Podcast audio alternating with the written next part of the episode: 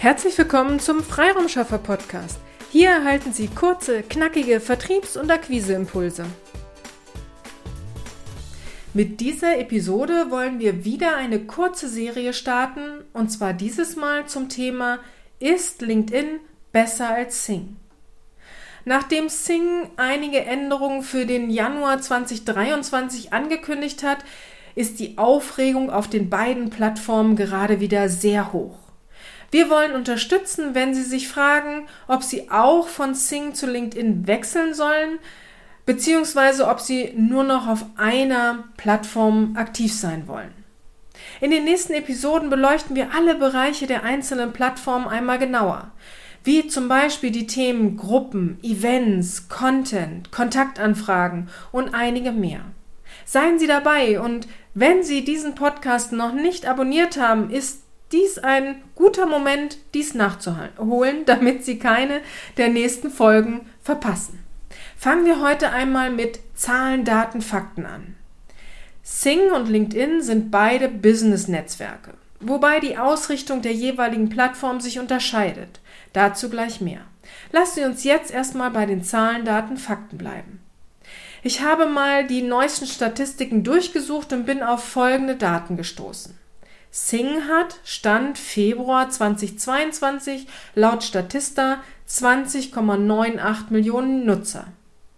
Wenn man aktuell jetzt im August 2022 bei Sing auf der Plattform direkt schaut, wird hier eine Zahl von rund 21,13 Millionen angezeigt. Sing-Nutzer sind eher im Dachraum, daher vergleichen wir hier LinkedIn auch im Dachraum. 18 Millionen Nutzer im Dachraum auf LinkedIn.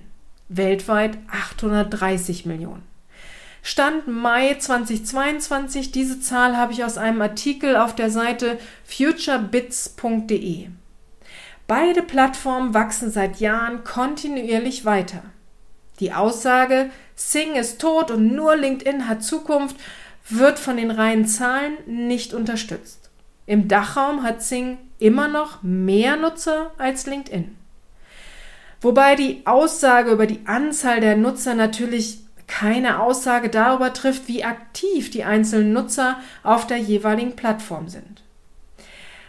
Plattformen verändern sich im Laufe der Zeit, aber diese Veränderungen merken, wenn wir ganz ehrlich sind, nur die langjährigen Nutzer, die aktiv die jeweilige Plattform nutzen.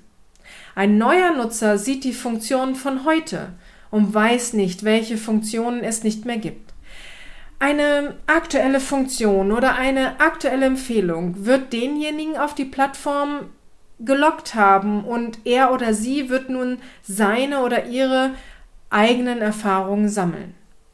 Die platte Unterscheidung von Sing und LinkedIn wenn du Kunden im Dachraum hast, dann Sing. Und wenn du international tätig bist, dann musst du zu LinkedIn. Das wird meiner Meinung nach dem Vergleich zwischen Sing und LinkedIn nicht gerecht. Da wir in der heutigen Folge bei Zahlen, Daten, Fakten bleiben wollen, lassen wir uns schauen, wofür wollen die Plattformen wahrgenommen werden. Also Sing. Sing sieht sich als Karriereplattform. Sie wollen ihre Mitglieder auf dem Weg durch ihr Berufsleben begleiten. Erste Wahl beim Recruiting sein. Die ersten Schritte in diese Richtung waren eigentlich schon, als, der, als die Muttergesellschaft sich von Sing in New Work umbenannt hat. Und auch der Zukauf von Kununu, die Arbeitgeberbewertungsplattform, war einfach ein weiterer Schritt in diese Ausrichtung. Auch im Paketmodell sieht man die Ausrichtung auf die Arbeitswelt, wie zum Beispiel durch den Talent Manager oder ProJobs. Kommen wir zu LinkedIn. Ja, auch LinkedIn kann als Karriereplattform gesehen werden. Auch dies kann man an den Paketangeboten sehen, wie zum Beispiel Premium äh, Career oder Recruiter.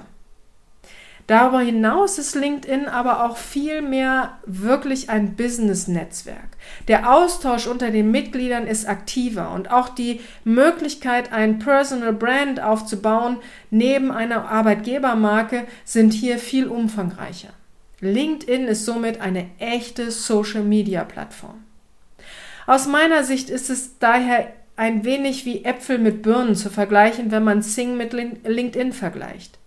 Trotzdem macht es Sinn, sich alle Bereiche einmal näher anzuschauen, um für sich dann die Entscheidung zu treffen, ist LinkedIn besser als Sing und bleibe ich auf beiden Plattformen oder wechsle ich nur in, auf eine Plattform. Dies werden wir in den kommenden Episoden für Sie näher beleuchten. Seien Sie gern mit dabei. Wenn Sie Fragen oder Anregungen oder gar Wünsche zu einzelnen Aspekten bei Sing oder LinkedIn haben, dann nehmen Sie gern Kontakt zu uns auf. Einfach eine E-Mail an willkommen at ihre-freiraumschaffer.de. Lassen Sie uns gern miteinander sprechen. Strategie schafft Umsatz. Auf eine erfolgreiche Umsetzung Ihre Petra Sierks. Vielen Dank, dass Sie heute mit dabei waren. Wenn Ihnen diese Episode gefallen hat, freuen wir uns, wenn Sie unseren Podcast weiterempfehlen oder einzelne Episoden weiterleiten. Vielen lieben Dank. Wir möchten Sie aber auch gern dazu einladen, wenn Sie Ideen, aber auch Kritik haben, zögern Sie nicht, uns dies mitzuteilen, denn wir machen diesen Podcast für Sie. Wir freuen uns auf Ihr Feedback, Ihre Bewertung bei iTunes und vor allem, wenn Sie unseren Podcast abonnieren und bei der nächsten Episode wieder mit dabei sind. Bis dahin, Ihre Freiraumschaffer.